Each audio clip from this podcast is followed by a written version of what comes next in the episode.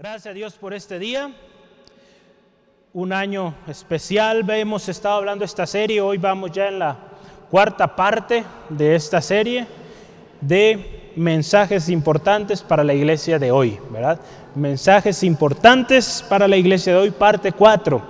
Hoy vamos a estar hablando de Apocalipsis capítulo 2, eh, versículo 18 al 29. Ya estamos culminando el capítulo 2 de, de Apocalipsis.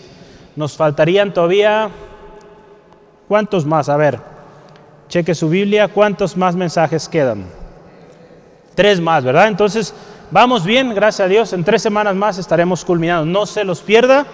Si no tuvo oportunidad de asistir en alguno de ellos, las grabaciones todas están en, en YouTube. Pero créame que es más emocionante estar aquí en vivo. Amén. Entonces yo le invito, esté acá. Y pues no cuesta, es gratis, ¿verdad? Como decíamos, también los asientos de adelante están más cómodos, ¿eh? Los que están atrás se pueden venir con confianza acá. Entonces, gracias al Señor, bienvenidos. Eh, hace tres semanas hablamos de la iglesia de Éfeso, ¿se acuerda, verdad? Una iglesia activa, muy trabajadora, pero que perdió su primer amor. Qué importante que guardemos ese primer amor, ¿verdad? Todos, todos, hermano, hermana. No importando edades, no importando el tiempo que tengamos, el primer amor no se debe perder. Hablamos la semana antepasada, hace 15 días, la iglesia de Esmirna, una iglesia pobre pero rica. Dices que eres pobre pero eres rica. En el Señor somos ricos, nuestra riqueza no está en este mundo, ¿verdad? Está en el cielo. Hay un cristiano, ¿verdad? es enriquecido, su riqueza consiste en dar a otros, bendecir a otros. Cuando usted y yo bendecimos a otros, el Señor nos da más, nos da más. Aún en la misma naturaleza, usted ve aquellos lagos donde fluye el agua, son lagos donde hay vida. Aquellos lagos o mares, ¿verdad? como el famoso mar muerto, es un lago que le llega agua de todos lados, pero de él no sale. ¿Y qué es? Un lago muerto, ¿verdad? un mar muerto, no hay vida en ese lugar. Entonces, en la vida cristiana, para que haya vida, para que haya bendición en nuestras vidas, vamos a dar. Crea lo que es una bendición. Haga la prueba. De ese poquito que usted tiene, comparta a otros. Bendiga a otros y va a ver cómo el Señor le empieza a bendecir. Amén. Y si no tiene, dígale, Señor, voy a dar de este poquito porque me gusta dar. Y va a ver que el Señor le va a dar más. Créame, no se lo digo abuelo, se lo digo porque lo he vivido. Le he dado al Señor, le he dado a mis hermanos, mis amigos, compañeros y el Señor nos da más. Entonces, seamos bendición. A eso nos ha llamado el Señor. Entonces, esa era la iglesia de Esmirna. La semana pasada, la iglesia de Pérgamo, una iglesia también que había guardado la fe, había guardado el nombre del Señor, pero tenía un problema. Tenía una herejía en la misma iglesia. Los que traían la doctrina de Balaam, ¿se acuerdan? Aquellos que adoraban a los ídolos, eh, la inmoralidad, fornicación y todas estas cosas, toleraban estas cosas. Y el Señor les llama a arrepentirse. Y arrepiéntete, porque si no, el juicio viene, ¿verdad? Entonces hoy vamos a ver una nueva iglesia también que nos trae mucha enseñanza. Recuerde la serie Mensajes Importantes. Todo esto es importante, ¿verdad? En su tiempo fue escrito para estas iglesias en particular, pero hoy la palabra de Dios sigue siendo viva y eficaz y nos trae un mensaje hoy. Yo le invito de cada iglesia aprendamos, ¿verdad? Cada iglesia nos va a enseñar cosas dignas de imitar y cosas que no debemos eh, imitar, ¿verdad? Entonces vamos a ver eh, avanzar hoy. La iglesia que estudiamos hoy es la iglesia de Tiatira. Yo le voy a invitar que por favor leamos el primer eh, versículo, que es Apocalipsis 2, versículo 18. Dice la palabra de Dios así. Y escribe al ángel de la iglesia en Tiatira, el Hijo de Dios, el que tiene ojos como llama de fuego y pies semejantes al bronce broñido, dice esto. Vamos a orar, hermano, hermana. Padre, te damos gracias por tu palabra. Gracias, Señor, porque palabra fiel y digna de ser recibida por todas, por todos, que Cristo Jesús vino al mundo a dar su vida en rescate por muchos. Señor, gracias Dios somos pecadores, Dios, y necesitamos de ti. Gracias, Señor Jesucristo, por este mensaje que hoy nos das. un mensaje importante, un mensaje de vida o muerte, un mensaje actual.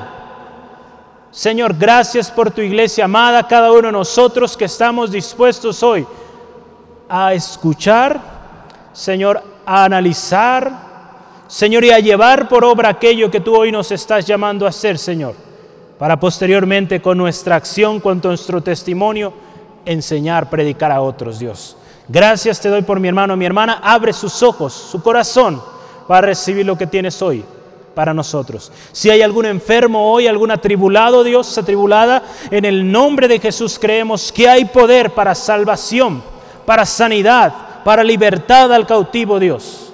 Creemos que tu buena, agradable y perfecta voluntad se cumplirá en cada uno de nosotros, en el nombre de Jesús. Amén. Gloria al Señor. Tiatira, ¿verdad? Tiatira que es una ciudad también muy importante, no tan importante como las anteriores que hemos estado viendo. Está aproximadamente a 64 kilómetros, unos 45 minutos a una hora de la ciudad de Pérgamo hacia el sur. ¿verdad? No le he traído, a ver si la próxima semana le traigo un mapa para que vaya viendo dónde estaban ubicadas las iglesias, pero usted puede buscarlo con calma en casa, un mapa, eh, las iglesias de Apocalipsis y va a ver cómo están las iglesias. Entonces, conforme fuimos avanzando, Éfeso, luego cuál siguió? Esmirna, hacia arriba estaba, Pérgamo, más arriba al norte, y ahora Tiatira está hacia el sur, va bajando. Entonces vamos a ver un caminito así. ¿Sale? Entonces, vea en su Biblia, la próxima semana yo le traigo una imagen para que lo vea ahí también en la pantalla, eh, para que si algún día alguien le pregunta a usted, ¿has conocido algún otro lugar aparte de Guadalajara? Usted puede decir Éfeso, Esmirna, Tiatira, Pérgamo, la Odisea, va a tener varios lugares que usted ya conoce, ¿sale? Entonces vamos adelante. Ese, esta ciudad actualmente se llama Aquízar, así se llama ahora. Es una, o en este tiempo una ciudad comercial, una ciudad muy conocida por ello, porque vendía telas finas, hilos finos, muy conocida por ello por sus artesanías. Había mucho comercio ahí. Había una cosa que le llamaban los gremios, había muchos gremios. ¿Alguien de ustedes sabe qué es un gremio? ¿Ha escuchado esta palabra, gremios? Un gremio es un grupo de personas que se dedican a lo mismo. Entonces había un gremio de personas que se dedicaban a la púrpura, había un gremio de personas que se dedicaban a la lana, entonces había diferentes gremios que se dedicaban a diferentes cosas. Hacían grupos como comunidades, o como le llaman hoy, eh, sociedades o comunidades. Hay varios nombres que hoy se le dan ¿no? a esos grupos de personas que se unen, ¿verdad? Entonces también así había ahí en, en Tiatira. De hecho, no sé si usted recuerda ahí en Hechos 16, 14, la Biblia nos habla de una mujer llamada Lidia. Una mujer llamada Lidia que escuchó atentamente la palabra de Dios cuando Pablo fue a predicar a, a, Filipos. Dice que fueron a donde se reunían los cristianos a un lado de un río y ahí estaba esta mujer Lidia. Ella vendía púrpura y era de este lugar, de Tiatira. Entonces era conocido ese lugar por el comercio. Ahí en ese lugar también se adoraba al, dios Apolo o Apolos, es el hijo de Zeus, en la mitología griega. También ahí fíjese, era un centro de actividades de los Nicolaitas, ¿se acuerda que hablábamos de ellos? Sus ideas eran fornicación y comer lo sacrificado a los ídolos. Se dice en la historia que para todo negocio que ellos hacían, como parte de la negociación, era ofrecer un sacrificio o adoración a algún dios. Era algo muy común, muy común en, Tiatira. En todo negocio había que hacer una celebración a un dios, a una deidad. hemos conocido, yo me platicaba mi papá en un lugar donde él trabajó, donde había un, un hombre que en todo negocio a sus clientes, antes de cerrar el negocio, los invitaba a una carne asada. Entonces imagínense, ya después enfiestados y todo, pues sí, ya todo firmaban y todo bien, ¿verdad? ¿Cuántos negocios hoy en día se celebran de esta manera, ¿no? Con una, eh, una visita a un restaurante, una comida, pero acá había un sacrificio, una adoración a un Dios, a un Dios falso, ¿verdad? Entonces fíjese, todo esto se practicaba ahí, en los negocios, estaba embebido ahí. Y en esa ciudad había una iglesia. Imagínense, en esa ciudad, con todo esto, había una iglesia cristiana. Una iglesia muy similar a la de Pérgamo, donde imagínense, la batalla espiritual, pues de seguro era muy fuerte, como hoy en día también la tenemos hoy, con tanta influencia de tantas doctrinas. Pero algo interesante y, determinante era aquí era que la iglesia muchas veces, hermano, hermana, perdía oportunidades de negocio. Porque la iglesia, ¿verdad?, que es fiel, no participaba de esos sacrificios o de esas eh, festividades que hacían en los negocios. Y al no participar, pues quizá eran rechazados o no obtenían el contrato, ¿verdad?, viendo los temas actuales, por no participar en ello. Entonces era una cosa difícil para la iglesia, porque decían, si vamos a hacer negocios, no vamos a hacer esto. Entonces muchos pues eran rechazados por ello. Había una presión muy fuerte. Imagínense. Veremos más detalles adelante sobre sus cualidades. ¿eh? Hasta ahorita yo solo le quiero dejar esa parte. En esta ciudad había una iglesia, no era fácil, como hoy también, vivimos en tiempos difíciles donde muchas veces va a ser comprometida nuestra fe. Muchos eh, le van a invitar a una festividad o ven, vamos a hacer el negocio y, pues aprovechamos y nos tomamos una o tenemos esta fiesta o aquello. Hermano, hermana, nuestra fe va a ser comprometida ahí y son los fieles, son los que perseveran y llegan al final. Entonces yo le animo, ponga mucha atención porque hay mucho que aprender hoy aquí. Yo quiero avanzar, eh, no quiero que se vaya muy tarde porque todos a veces salimos corriendo, porque ya nos da hambre, ¿O por qué sale corriendo? A ver, dígame. ¿Sí, sí será por eso, porque le da hambre? Yo creo que sí, ya, ya hace hambre. A veces salimos corriendo, pero gracias a Dios, qué bueno. Eh, ahorita está bien, más adelante yo le invito que pase todo esto, la pandemia, puede quedarse otro ratito con confianza, platicar y puede traerse pues una frutita para compartir, para que aguante llegar a casa. Vamos adelante pues. Eh, el Señor Jesús, aquí otra vez representado, cada semana hemos estado hablando, nos da características del Señor Jesús. En cada mensaje a cada iglesia se acuerda que vemos algo característico de Jesús. Aquí en esta historia también, en el versículo 18, fíjese, dice, el Hijo de Dios primero, el que tiene ojos como llama de fuego y pies semejantes al bronce bruñido. Vamos a ver estas tres cosas. El Hijo de Dios. Jesucristo, el Hijo de Dios. ¿Cuántos creen que Jesús es el Hijo de Dios? Amén, ¿verdad? Entonces, es hermano, hermana, el Señor Jesús, el Hijo de Dios, en quien Dios tiene complacencia.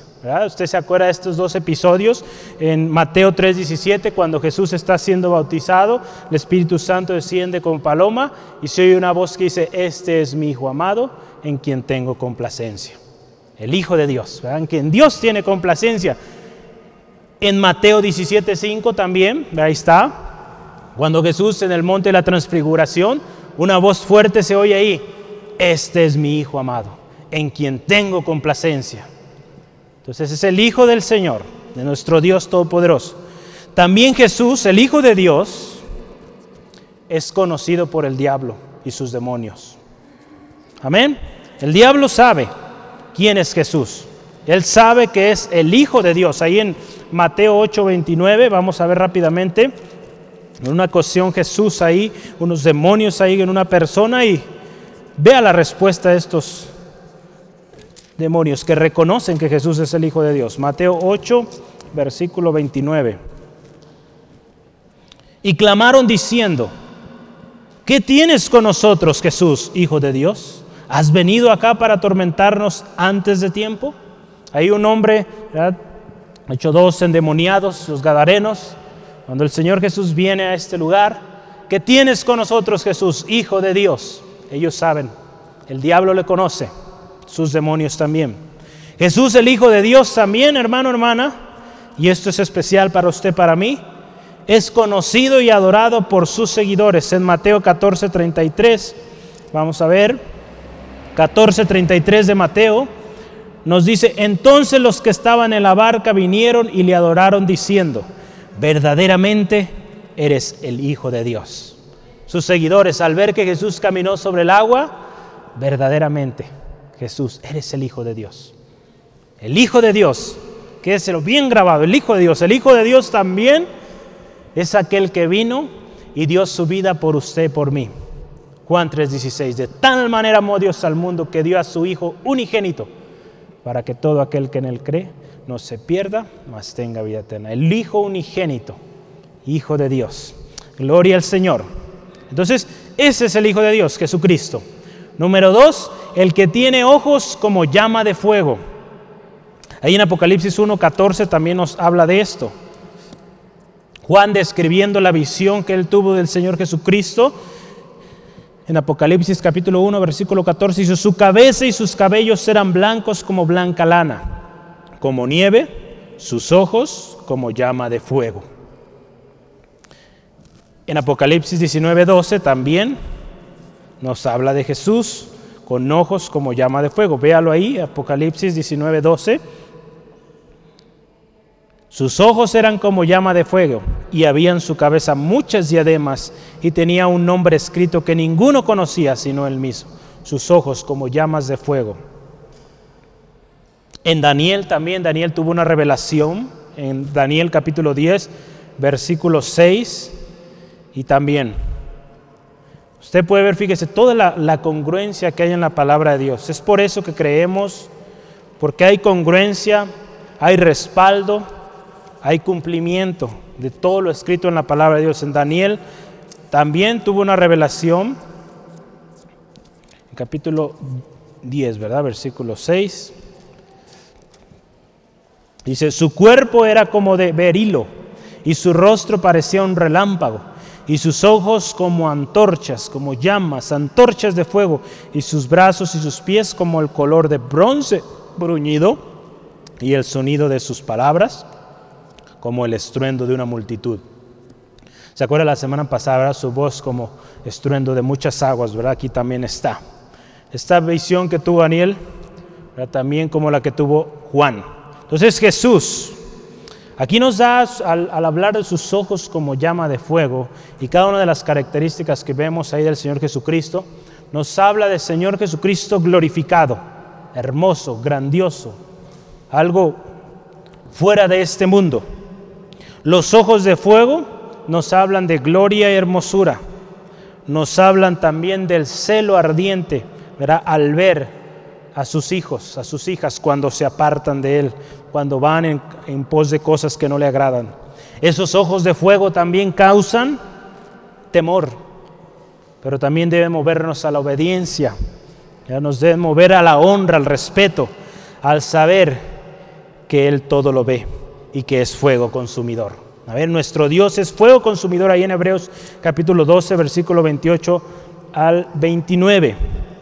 Vamos a ir rápidamente. Yo me gusta tenerlo bien activo con su Biblia para que eh, se mantenga atento, listo. Hebreos 11, 28 al 29. Dice la palabra del Señor. Hebreos 11, ah, 12, perdón, 12, ¿verdad? 12, 28 al 29, yo estaba en otro. Así que recibiendo nosotros un reino inconmovible, tengamos gratitud y mediante ella sirvamos a Dios, fíjese, agradándole con temor y reverencia, porque nuestro Dios es fuego consumidor. Ese fuego consumidor, esos ojos que todo lo ven, hermano, hermana, todo lo escudriñan, vamos a ver en un momento, le están mirando. Entonces no hay nada oculto para el Señor. Acuérdese, vamos a ver un momento, yo conozco tus obras.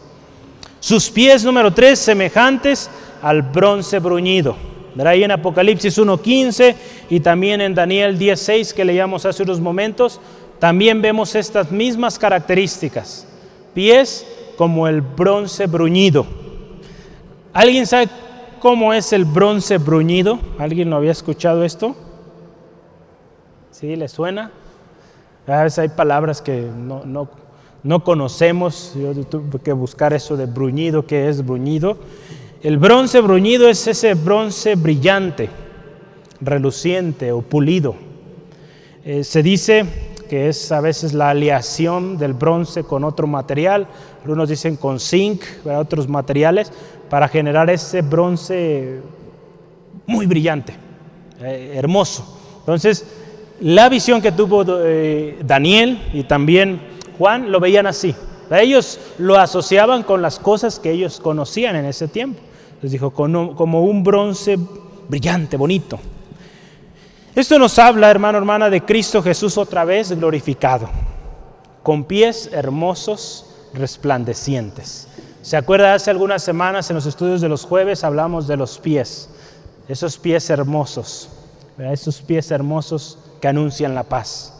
Imagínense los pies del Señor Jesucristo, que llevaron cuando estuvo en la tierra poder, sanidad, esperanza, salvación, libertad, pero que un día también traerán juicio, traerán condenación a todos aquellos que no han aceptadole.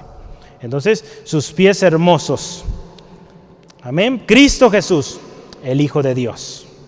Glorificado, hermoso y poderoso, Él es el que nos está dando el mensaje hoy, hermano, hermana. Sus ojos están atentos y tienen un celo ardiente por su novia, la iglesia de Cristo. Además, sus pies llevan esperanza y también traerán juicio para aquellos que no viven en su voluntad, que no buscan su presencia, que se han alejado. Entonces este esto es un mensaje importante.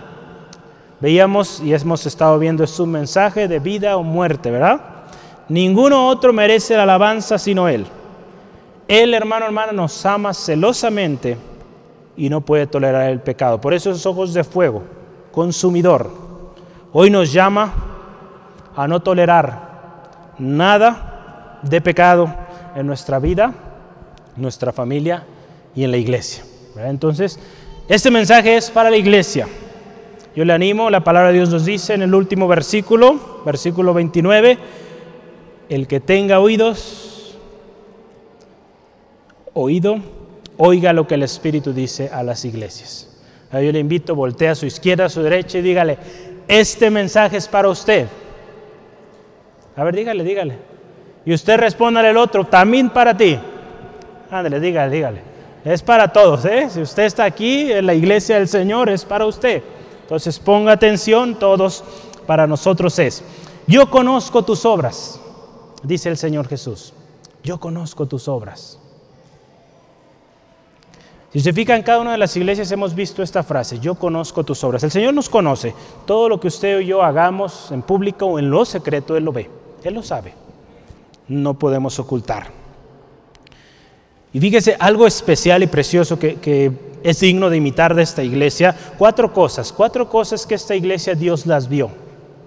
Qué hermoso que Dios vea y está viendo, claro, lo que usted y yo hacemos como iglesia. Eh, una iglesia centro de fe angulo. ¿Qué me puede decir? ¿Cómo es la iglesia de centro fe angulo? A ver, dígame. Usted dígame. Presuma, a ver, ¿cómo es usted? Amor, ¿verdad? Amorosa, una iglesia con amor. ¿Qué más? Que tiene fe, muchas ganas, paciencia. A ver, alguien más, ayúdale a mi hermana Alma. Mi hermana Alma sabe todas. A ver, alguien más. una iglesia de oración, así es, amén. Misionera, ¿verdad? Qué bendición, sí. ¿Qué más? Servidora, ¿verdad? Muy servicial, gloria a Dios. Dios conoce cada una de estas cosas, hermano, hermana. Él lo ha visto. Él lo ha visto, créalo. Y Él le ama. Y Él está contento por lo que usted hace para Él. También Dios, el Señor Jesucristo aquí habla de cuatro cosas que tenía la iglesia de Tiatira. Número uno dice aquí, dice, yo conozco tus obras y amor. Vamos a ver, amor. El amor que tenía esa iglesia. Cosa que Éfeso tenía ahí un poco con detalles. ¿verdad? El Señor Jesús le dije, tengo contra ti que has perdido tu primer amor. Tiatira fue reconocido. De hecho, es la única iglesia que tiene así explícitamente, perdón, no, eso es más adelante, perdone. El amor, ¿verdad? Tenía amor. Vamos a ir rápidamente. ¿Cómo es ese amor? 1 Pedro 4.8. Rápidamente. 1 Pedro 4.8. Y ante todo, fíjese, tened entre vosotros ferviente amor, porque el amor cubrirá multitud de pecados.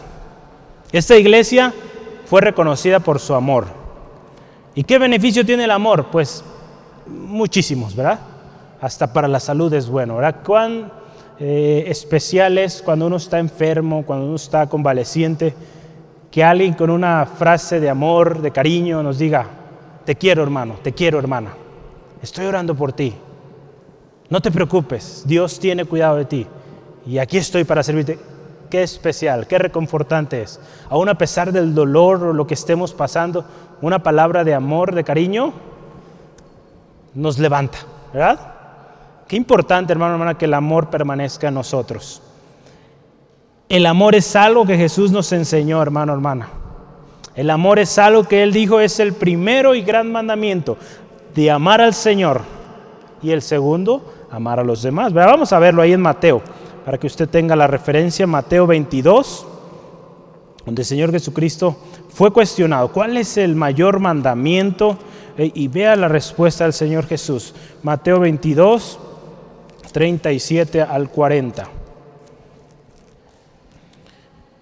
Dice la palabra de Dios así. Jesús les dijo, es cuestionado cuál es el gran mandamiento de la ley en el 36. Jesús les dijo, amarás al Señor tu Dios con todo tu corazón y con toda tu alma y con toda tu mente, con todo hermano, todo lo que somos. Este es el primero y gran mandamiento. Y el segundo, semejante. Amarás a tu prójimo como a ti mismo. De estos dos mandamientos depende toda la ley y los profetas el amor, ¿verdad? El amor, sin condición, y como dice aquí en Primera de Pedro, que cubre multitud de pecados. Así debe ser el amor, ¿verdad? Esto nos habla de que es un amor que perdona, que a pesar de la ofensa constante perdona. ¿Cuántas veces habremos de perdonar? Le preguntaron al Señor Jesús. No siete, sino hasta setenta veces siete, ¿verdad? Así como Él, hermano, hermana, nos perdona cada día, perdonemos también. Amén. Ese es el amor. Y ese amor tenía esta iglesia, digno de imitar. Esta iglesia también tenía número dos, fe. Esto sí es. Lo que vemos aquí es que esta es la única iglesia que explícitamente Dios, Señor Jesucristo, dice, reconozco que tienes fe. En Pérgamo también hace mención, ¿verdad? Pero lo hace que no ha negado la fe en Cristo. Pero aquí explícitamente dice, conozco tus obras, tu amor, tu fe. Y, esto nos debe llevar, mire, yo, yo ponía un cuidado aquí interesante.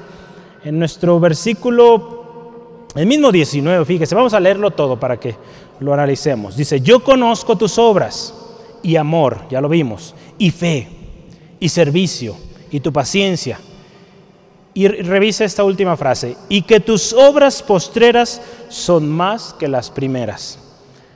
Cuando hablamos de fe, nos habla de que creemos en lo imposible, en lo que no vemos. Después la fe, la certeza de lo que se espera, ¿verdad? convicción de lo que no se ve. Entonces, la fe que esta iglesia tenía los había llevado a crecer. Dice, sus obras eran más que las primeras. Cuando nosotros vivimos en fe, vamos creciendo. Y si usted se fija, cuando comenzábamos, pues íbamos poco a poquito, ¿verdad? Conforme vamos creciendo esa fe, debería ir aumentando, ¿verdad? Debería, es la idea, ¿verdad? Porque vamos para cosas grandes. Yo lo creo así, ¿a poco no? ¿Verdad? Creámoslo así.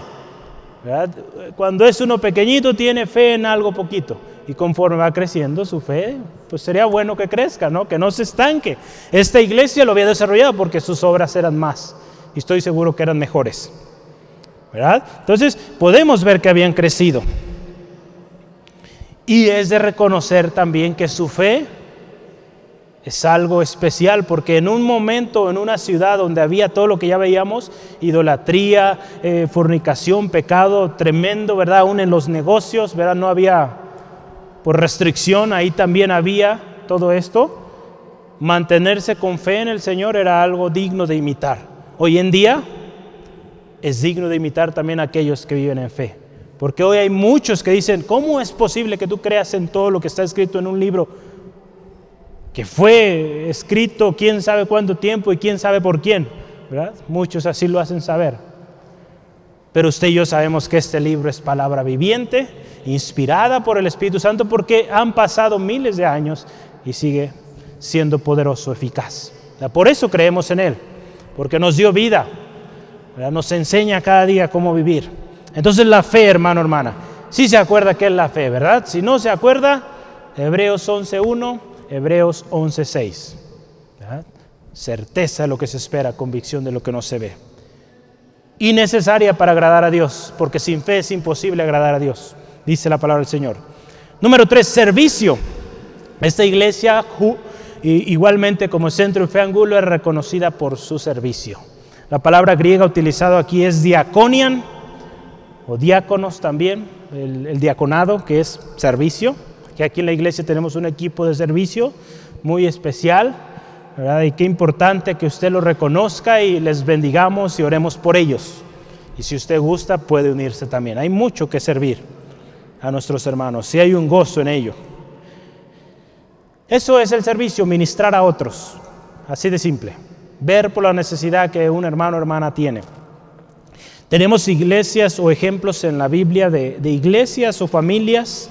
Yo solo quiero mencionar tres, porque hay muchos ahí, ¿verdad? Pero tres que fueron reconocidas por su servicio. Tenemos a la iglesia de Antioquía en Hechos 11, 27 al 28 esta iglesia, en aquellos tiempos hubo una gran hambruna ahí y dice la palabra de Dios que juntaron comida y la enviaron. La enviaron a Pablo y a Bernabé. Pero esa iglesia fue conocida por su servicio. También en Corintios, ¿verdad? cuando Pablo está despidiéndose de los Corintios, en Corintios primera, capítulo 16, versículo 15 al 16, la familia de Estefanas, un hombre que también es digno de imitar junto con su familia, dados al servicio. Vamos a leer ese texto para que usted vea cómo era esta familia. Y que oremos, Señor, ayúdanos a ser como estas familias que eran conocidas, que no necesitemos, vea, claro, eso está, de que no debemos buscar el reconocimiento de la gente. La palabra de Dios nos dice, aquello que hacemos en secreto el Señor lo ve. Entonces, que no, no hagamos alarde de ello, no, pero aquí nos da la Biblia ejemplos de gente que era servicial. En 1 Corintios 16, 15 al 16 dice, hermanos, ya sabéis que la familia de Estefanas es las primicias de Acaya y que ellos se han dedicado al servicio de los santos. Fíjese, una familia dedicada. Escuche esto, os ruego que os sujetéis a personas como ellos y a todos los que ayudan y trabajan Fíjese, la, Biblia lo que nos llama, a juntarnos con aquellos que trabajan, que sirven. ¿Sí? Es algo bonito, porque si nos juntamos con aquellos que pues, son contrarios a esto, pues también vamos a ser igual. No vamos a trabajar, vamos a estar ahí sentados todo el día y qué provecho tiene, ¿verdad? Qué bonito es servir, ¿no? Yo estoy seguro y, y lo reconozco que somos una iglesia que nos gusta servir. Entonces creo que esto también nosotros eh, tenemos. Amén. Los tesalonicenses también, ahí en 1 Tesalonicenses 1.3 eh, nos habla de que Pablo también hablando, eh, agradeciendo a los tesalonicenses por su gran servicio, su gran denuedo por servir. Servir. Y número cuatro, paciencia. Cuán importante es la paciencia. Algo, hermano, hermana, que en Hebreos 10:36 nos dice que es necesario para hacer la voluntad de Dios. Es necesaria la paciencia. Ahí en Hebreos 10:36 dice, porque os es necesario la paciencia para que habiendo hecho la voluntad de Dios, obtengáis la promesa. Muchas veces la paciencia será importante, clave para que usted reciba lo que Dios quiere darle.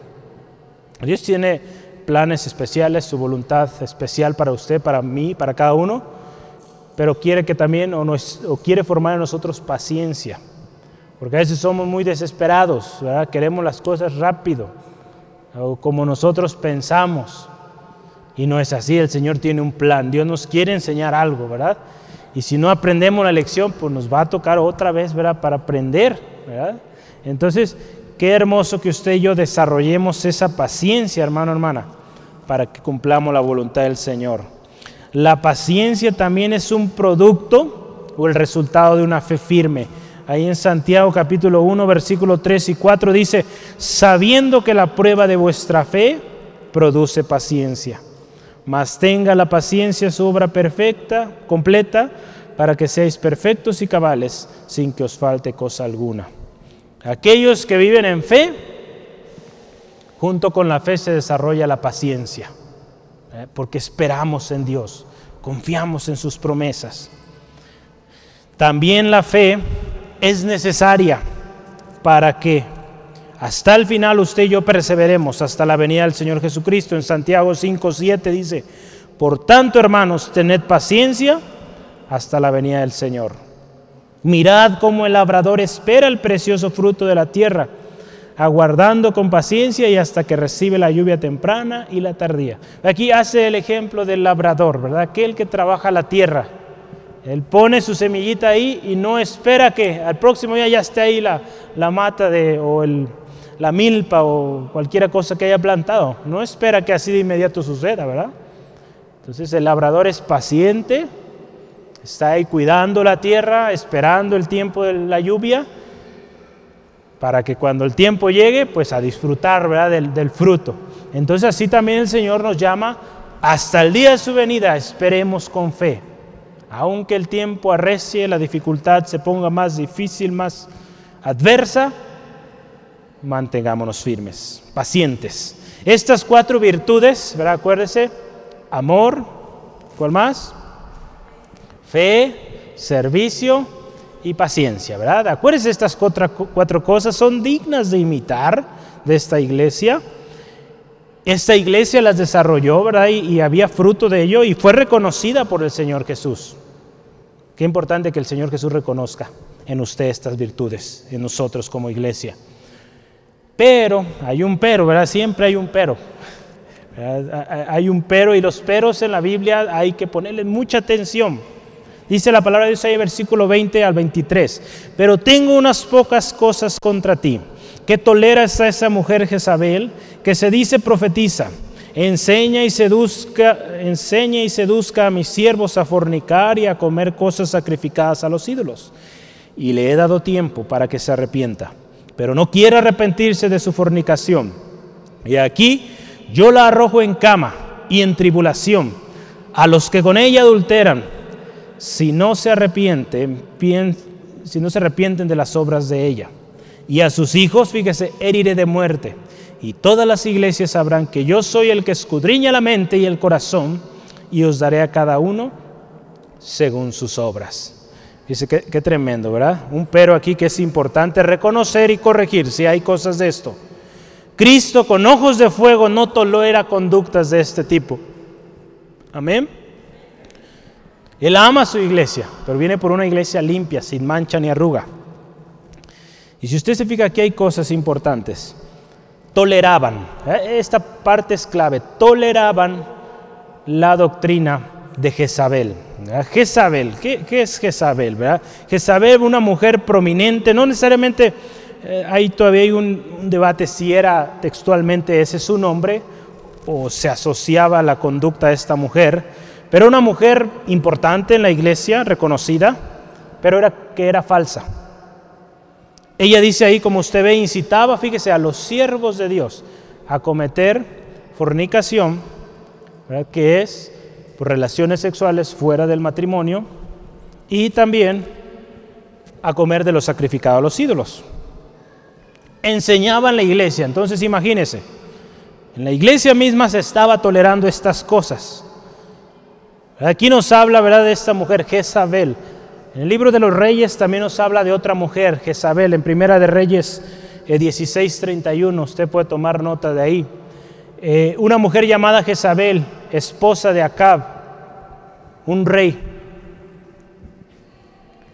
Dice que también esta mujer, una conducta muy similar, ella no era profetisa, era reina, pero también tenía profetas falsos de Baal, que incitaba al pueblo de Dios a adorar a Baal, a seguir todas estas prácticas, fornicación, inmoralidad, perversión y también comer de lo sacrificado a los ídolos. Este nombre Jezabel tiene esa, eh, ese uso en la palabra de Dios. La iglesia, hermano, hermana, estaba tolerando a esta mujer ahí, a sabiendas de la doctrina que ella traía, su enseñanza y le permitía aún enseñar. Qué tremendo, hermano, hermana, que en la iglesia a veces hay esas actitudes o esas eh, enseñanzas que se toleran. Y aquí habla de tolerar. Entonces se permiten. ¿Cuántas cosas a veces se toleran en la iglesia que están mal, que no agradan a Dios? Y Dios aquí nos está llamando a que no toleremos el pecado. Ni siquiera una pizca, nada, hermano, hermana. La palabra de Dios, recuerde, eh, nos llama a esto. La semana pasada hacíamos mención, nuestra lucha contra el pecado es a muerte. No podemos dar ni siquiera una mínima chance. Los siervos de Dios, hermano, hermana, tienen que ser santos. En 1 Pedro 1.16, tienen que ser santos. Esta iglesia seguía esta doctrina, ¿verdad? Hermana de la doctrina de Balaam, de los Nicolaitas, ¿verdad? Que también era muy similar. Y lo triste era que los mismos siervos de Dios estaban tolerando esto. En 1 Pedro 1.16 vamos a verlo rápidamente. 1 Pedro 1.16. Sí está ahí, ¿verdad? Sí. Dice la palabra del Señor así, porque escrito está, sed santos porque yo soy santos. El Señor nos dice, sean santos, seamos santos como Él es santo, porque Él viene por una iglesia santa. Existe un, un problema, hermano, tremendo cuando nosotros toleramos pecado en nuestras vidas. Si usted se fija ahí en su título, dice el problema de tolerar el pecado, ¿verdad? Ese fue el tema que eh, el Señor nos guió este día a hablar. No toleremos el pecado en nuestras vidas. No toleremos. El pueblo de Israel sufrió. La palabra de Dios también nos dice en Gálatas 5.9 que poca levadura leuda toda la masa, hablando eh, de otra cosa ahí, pero lo importante es un poquito, puede afectar todo, una familia, toda una vida, toda una historia. Entonces tengamos cuidado, tengamos cuidado, hermano, hermana, sobre las cosas que estamos usted y yo tolerando en casita, en nuestra vida, en nuestro celular, en esas cosas que, que estamos viendo, que nuestros hijos, nuestra familia está viendo, que la iglesia, ¿verdad? nosotros aquí como equipo de liderazgo, como miembros de una iglesia, que no toleremos esas cosas, hermano, hermana. Usted, hermano, hermana, usted conoce la palabra de Dios. Entonces, cuando usted vea algo que no está de acuerdo a la palabra del Señor, sea pronto para decir esto no y poner un alto en aquello. Esta iglesia estaba tolerando y es tremendo. Y fíjese algo que el Señor aquí dice, le he dado tiempo. En el versículo 21 dice, le he dado tiempo, pero no quiere. Qué tremendo, hermano, hermana, hasta dónde llega esto. Fíjese, Dios siempre, ahí en 2 de Pedro 3:9, que Él es paciente, no queriendo que ninguno perezca, sino que todos procedan al arrepentimiento. Él es paciente. Él no quiere que perezcamos. Y Él va a esperar, hermano, hermana. Es paciente. Pero si no atendemos, si no obedecemos, el juicio viene. Tenemos el ejemplo ahí de en los días de Noé. La gente no quiso poner atención. Tanto tiempo que le tomó a Noé construir esta eh, arca y no pusieron atención, no escucharon, el juicio vino y aunque con gritos, con lamento pedían entrar, la puerta ya estaba cerrada. El Señor ya la había cerrado y ya no había oportunidad. Así será, hermano, hermano, los últimos días. Aquellos que fueron obedientes, que reconocieron al Señor Jesús, irán a la gloria con Él. Pero aquellos que no quisieron, que por su orgullo, por su eh, amor al dinero, a las cosas del mundo, tanta cosa que hay, no aceptaron, no quisieron, el juicio viene. Primero Pedro 3.20 nos habla de esto, de los días de Noé. 3.20 de Primera de Pedro, ¿verdad? Primera de Pedro 3.20 dice la palabra del Señor así. Los que en otro tiempo desobedecieron, cuando una vez esperaba la paciencia de Dios en los días de Noé, mientras se preparaba el arca, en los cuales pocas personas, es decir, ocho fueron salvas por agua. Fueron salvadas por agua.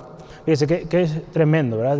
Pues, había yo creo muchísima gente ahí, pero de toda esa multitud solo ocho se salvaron. Fíjense qué tremendo, ¿verdad? Hoy en día, ¿cuántos millones sabemos en el mundo? ¿Cuántos van camino de perdición y no han querido? Han escuchado la palabra de Dios. Hay muchos que no han escuchado. y por ellos oramos y por ello estamos apoyando las misiones. Pero hay muchos que han escuchado, muchos que han sido parte de la iglesia, pero se han apartado, no quieren, y usted se fija aquí, él dice, no quiere arrepentirse de su fornicación. Habla de alguien que es obstinado, que es terco, que no quiere cambiar. Entonces, el versículo 22 dice así, y aquí el juicio viene, ¿verdad? Yo la arrojo en cama en gran tribulación a los que con ella adulteran, si no se arrepienten de las obras de ella. Y a sus hijos heriré a muerte y toda la iglesia sabrán que yo soy el que escudriña la mente y el corazón. Y os daré a cada uno según vuestras obras. Fíjese, Dios dio un tiempo, no quisieron, el juicio viene. Aquí nos habla que arrojada en cama, ¿verdad? Eh, la palabra que se utilizó es arrojada en cama de enfermedad. Entonces una enfermedad tremenda viene. Gran tribulación, dice a los que con ella adulteran. También es el juicio que viene. Sus hijos serán muertos.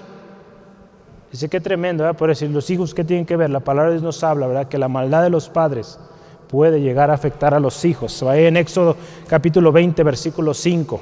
La maldad de los padres sobre los hijos hay consecuencia también. Por eso es importante cuando venimos a Cristo, hermano, hermana, pidamos perdón por todas esas cosas que hicieron nuestros antepasados para que toda esa maldición se rompa en el nombre de Jesús. Eh, Éxodo 20, versículo 5, no, perdón, sí, versículo 5, ahora sí.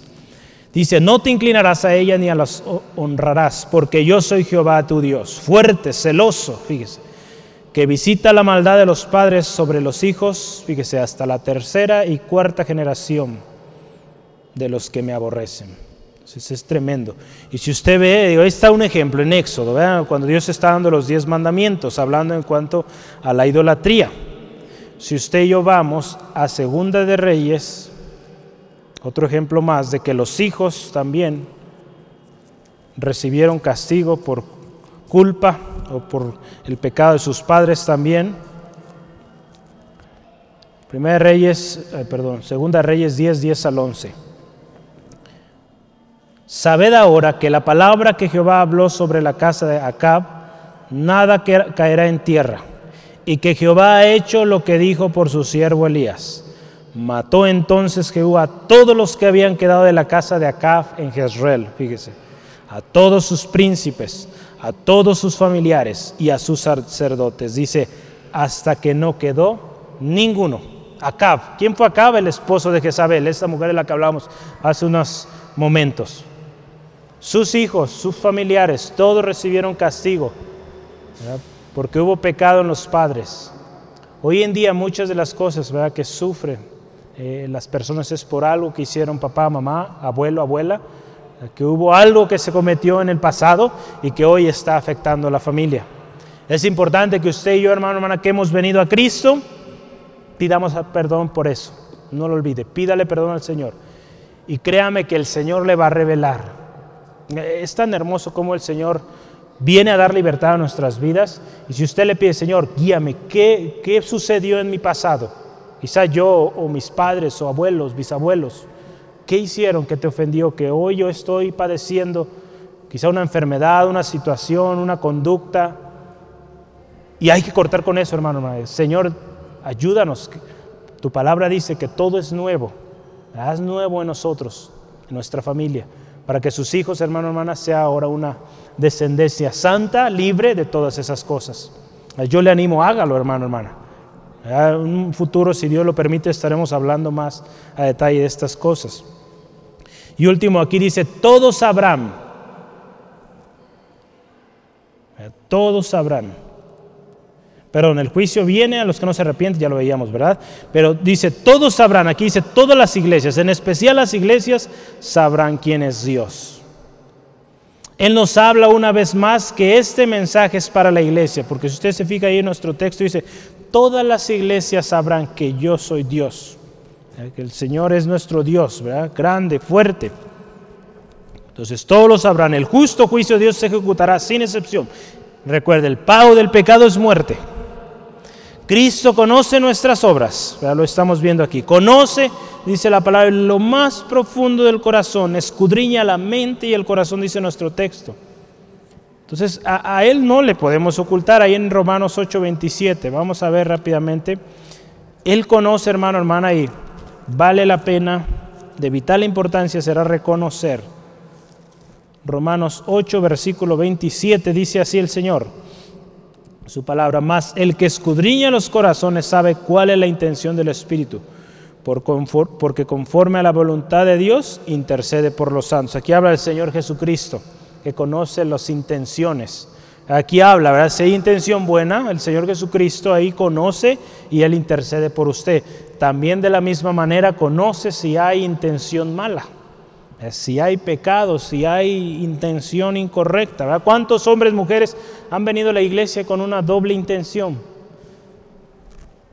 Y el Señor lo ha revelado, ¿verdad? Y Dios, Señor Jesucristo que lo conoce, de acuerdo a ello, obra.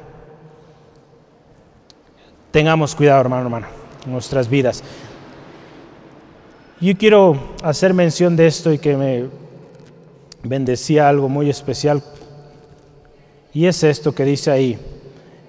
El mensaje o mensaje al remanente. Mensaje al remanente. Usted tiene una sección ahí en su hojita del mensaje al remanente, ¿verdad? Entonces vamos a ver versículo 24 y 25. Siempre hay un grupo que se mantiene firme, que Dios ha preservado, lo hemos visto los jueves. 24 y 25 de Apocalipsis 2 dice, pero a vosotros y a los demás que están en Tiatira, a cuantos no tienen esa doctrina y no han conocido lo que ellos llaman las profundidades de Satanás, yo os digo, no os impondré otra carga, pero lo que tenéis, retenedlo hasta que yo vengo. Fíjese, este es un mensaje a los fieles, a los que no se han corrompido, a los que no siguen esa doctrina, que no se mezclan con el mundo, los que no andan merodeando, experimentando o jugando con el pecado. Una de las doctrinas en esos tiempos y hoy todavía, el gnosticismo, decía que para poder vencer al diablo, poder vencer la maldad o a Satanás, había que experimentar el pecado a su profundidad. Ahí nos habla de las profundidades de Satanás. Imagínense qué tremendo. Para que tú puedas, imagínense esta, esta herejía tremenda. Para que tú puedas vencer tienes que experimentar el pecado lo más profundo. Para que lo venzas, lo conozcas. Imagínense qué tremendo. No es así, hermano, hermano. Había un grupo, un remanente, que no creía eso. Que ellos sabían que había que ser fieles al Señor el Señor hoy nos llama a ser fieles, hermano, hermana. No jugar, no experimentar con el pecado. Porque en una de esas ahí quedamos, hermano, hermana. La palabra de Dios nos dice, ¿verdad? El avisado o el sabio ve el peligro y huye. En proverbios. Entonces hay cosas que no debemos enfrentar ni, ni de juego. Porque así nos anda yendo, hermano, hermana. Y en una de esas pues perdemos nuestra salvación tan preciosa que el Señor Jesús dio por nosotros. Hay dos cosas aquí que el Señor Jesucristo hace o menciona, una promesa y una indicación, dos cosas. La primera dice, no impondré otra carga. Esto me recordaba a Mateo 11:30, mi yugo es fácil y ligera mi carga. No voy a poner una carga, el Señor le conoce, hermano, Él sabe que usted o yo somos débiles en muchas ocasiones, que no podemos soportar gran carga y Él dice, no te preocupes, no voy a poner más carga en ti, yo te conozco. Dios le conoce y Él no quiere que se canse, Él le ama y Él no le va a sobrecargar. Pero dice aquí el número dos, es una indicación, retén lo que tienes hasta que el Señor venga. Ahí en Apocalipsis 3:11, retén lo que tienes para que ninguno tome tu corona. Esa salvación que usted y yo hemos recibido tan preciosa, ahí en Filipenses 2.12 dice, cuidémoslas, cuidémosla con temor y temblor, porque Cristo viene pronto. Dios a cada uno de nosotros, hermano, hermana, nos ha dado una medida de fe, nos ha dado un ministerio, nos ha dado un propósito, nos ha dado un llamado. Seamos fieles a ello. Aquello que el Señor, sea pequeñito que le dio el Señor, reténgalo Reténgalo, hermano, hermana. Manténgase firme. sin fluctuar hasta el fin. Porque si vence, ¿qué le va a dar al Señor? Ve ahí el versículo 26. El que venciere y guardare mis obras hasta el fin, yo le daré autoridad sobre las naciones. Fíjese, qué precioso. Y, le y las regirá con vara de hierro y serán quebradas como vaso de alfarero, como yo también la he recibido de mi Padre. Y le daré la estrella de la mañana. El que tiene oídos, oiga lo que el Espíritu dice a las iglesias. El que venciere, fíjese, el que venciere. Hemos estado viendo varias cosas varios regalos, promesas, ¿verdad? A los que vencen. Yo nomás las voy a recordar ahorita rápidamente, las que llevamos. Eh, le dará de comer del árbol de la vida, si vence. No sufrirá de la segunda muerte, que es el lago de fuego. Le dará de comer del maná escondido. Le dará una piedrecita blanca, significado de victoria. Le dará un nuevo nombre. Y hoy añadimos Tres, dos más, dos más, ¿verdad? Hay una cláusula aquí, fíjese, dice, al que venciere y guardare mis obras hasta el fin, ¿verdad? Jesucristo nos llama a hacer sus obras. Ahí en Juan 14, 12, ¿qué dice ahí Juan 14, 12? Vamos rápidamente. dice, aquí me llamó la atención esta parte, el que venciere y guardare mis obras.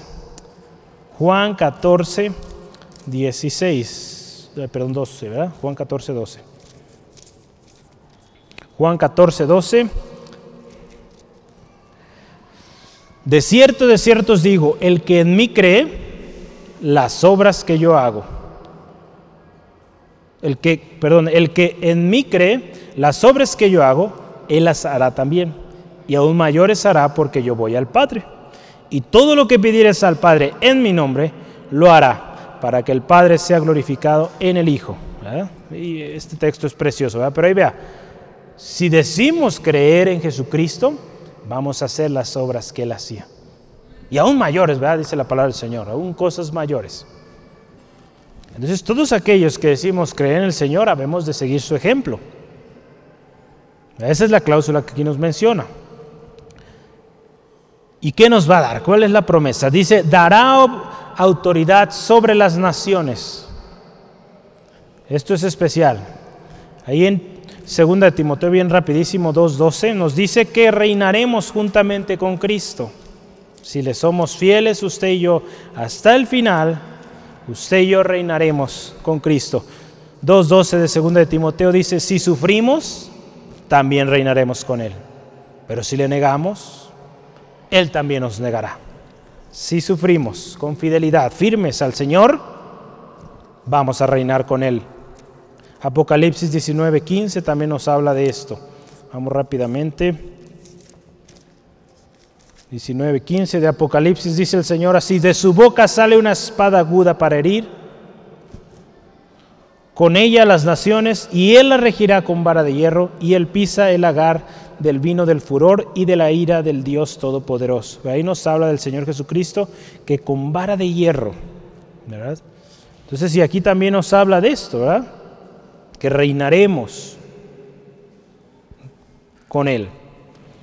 Es el que venciere, reinará sobre las naciones, le dará autoridad. Y, y dice este del 27, y la regirá con vara de hierro. Esta parte de vara de hierro nos habla de con fuerza, con vigor, con autoridad. Autoridad, claro está, que viene de Dios, ¿verdad? Autoridad del Padre. El Señor Jesús cuando Él estaba en la tierra, ¿verdad? dice, yo no hago mi voluntad, hago la voluntad de aquel que me envió. Entonces esa autoridad será dado por el Señor. Y junto con Cristo reinaremos. Y también número dos dice, les dará la estrella de la mañana. ¿Cuál es esa estrella de la mañana? ¿Cuál es? Vamos a ver Apocalipsis 22, 16 el último libro, el último capítulo de la Biblia. Apocalipsis 22, 16 dice así, yo Jesús he enviado mi ángel para daros testimonio de estas cosas en las iglesias. Yo soy la raíz y el linaje de David, la estrella resplandeciente de la mañana, Jesucristo. Tendremos parte con el Señor Jesucristo. La palabra, de Dios nos ha dicho y nos promete, que cuando venimos a Cristo, nos ha hecho herederos y coherederos con Cristo Jesús. Reinaremos con Él, seremos partícipes juntos con Cristo. Aquel que persevera hasta el fin, que venza, le será el otorgado este privilegio de autoridad y victoria junto con Jesús. Fuimos hechos herederos, ¿verdad? Con Jesús, Romanos 8, 17. Esa promesa es al que vence. Una promesa al que vence y que persevera firme, paciente. Amén. Yo quiero que cerremos con estos pensamientos, estos enunciados, escúchelos y meditemos lo que hoy analizamos, lo que la palabra de Dios hoy nos habló. Un mensaje actual. El Hijo de Dios con autoridad nos da este mensaje. Él conoce nuestras obras, nuestras fortalezas y nuestras debilidades. Tenemos que imitar lo bueno de esta iglesia. Amor, fe, servicio y paciencia son necesarias para crecer y cumplir el propósito de Dios. Son necesarias para llegar al fin. Hasta el final. Tenemos que tener cuidado con lo que estamos tolerando. En nuestra vida, vea primero hacia usted, adentro de nosotros, veamos. Veamos en familia, en casita. Veamos también qué estamos tolerando en la iglesia, en el ministerio donde usted está. Nuestra lucha contra el pecado, recuerde, no lo olvide, es a muerte. Cero tolerancia, ¿sale? Cero, tolerancia al pecado. Retengamos lo que, lo que tenemos, lo que el Señor ha puesto en nuestras manos, esa salvación tan grande que Él nos ha dado y su palabra no adulterada. Si vencemos y guardamos su palabra, reinaremos con Cristo. Juntos con Él viviremos en victoria por la eternidad. Un hermoso final, ¿verdad? Un hermoso final aquellos que perseveran hasta el fin, pero un catastrófico y triste final en el lago de fuego a todos aquellos que están tolerando el pecado en sus vidas, en sus familias. Hoy las preguntas son, ¿ponemos, en ¿ponemos alto a esto o seguimos tolerando? ¿Cambiamos nuestra conducta o seguimos igual? Cristo viene pronto. Estemos a cuentas. Amén. Yo le invito ahí donde está, cierre sus ojitos, hermano, hermana, y vamos a orar. Recuerde, el Señor conoce nuestras obras, conoce nuestros pensamientos, Él escudriña lo profundo del corazón, nuestra mente. Aún aquello que usted y yo nunca hemos externado a alguien, Él lo conoce. Yo le invito hoy abra su corazón delante del Señor. Abramos nuestro corazón y digamos, Señor, ayúdanos. Hoy queremos agradarte. Hoy queremos que tu nombre sea exaltado en nuestras vidas, nuestras familias, la iglesia donde nos has plantado, el ministerio al cual nos has llamado Gracias Señor Jesucristo, Hijo de Dios, glorificado, exaltado, hermoso, resplandeciente. Gracias Cristo por este mensaje que hoy nos das. Mensaje actual importante para nuestras vidas hoy. Señor, ayúdanos a no ser solo oidores, sino hacedores de tu palabra. Señor, examina, oh Dios, nuestro corazón y si hay camino de perdición, te rogamos, guíanos, guíanos al camino eterno. Ayúdanos a ser obedientes, que cuando la reprensión venga, cuando tu palabra nos instruya a corregir algo, seamos prontos a corregir, a andar por el camino recto que tú nos has llamado, Señor. Señor, si hemos fallado, te pedimos perdón. Si hemos tolerado, Dios, perdónanos, Dios. Perdónanos por haber tolerado esa situación en nuestra vida, familia, iglesia. Señor, porque esa es razón por la cual hemos sufrido tanto, hemos estado batallando esta enfermedad, esta situación. Señor, perdónanos por haber tolerado este pecado. Si usted, hermano, hermano, el Señor, el Espíritu Santo hoy le está trayendo a su memoria esas cosas que usted ha tolerado en casita, en familia, en su vida, pídale perdón al Señor. Dígale, Señor, perdóname por haber tolerado esto, por haber tolerado este tipo de contenido en casa, en celular, en mis redes, por haber permitido esta relación, por haber sido parte de esta negociación, de esta comunidad. Señor, perdóname. Perdona a mi familia. Perdona toda práctica que se hizo en el pasado que te ofendió. Toda participación de inmoralidad, de idolatría en mi familia, mis antepasados. En el nombre de Jesús te pido, nos perdones. Y ayúdame, Señor, que de ahora adelante mi familia sea una familia santa, una familia apartada para ti, una familia que honra y glorifica tu nombre, una familia que persevera, que guarda el amor, la fe, el servicio, la paciencia y que no tolera el pecado, ni siquiera un pedazo, nada, Señor, ayúdanos a tener cero tolerancia con el pecado. En el nombre de Jesús te lo pedimos, Dios. Y gracias, Señor, porque tú siempre esperas para que nos arrepintamos. Ayúdanos a atender y arrepentirnos y rectificar nuestros caminos. Gracias, Dios, por tu misericordia y tu amor. Gloria a Dios. Amigo, amiga, que tú estás acá en casita, donde estés, que es tu primera vez has escuchado este tipo de mensaje. Hoy ese mismo Señor Jesús que dio un mensaje a su iglesia, hoy también tiene un mensaje de esperanza.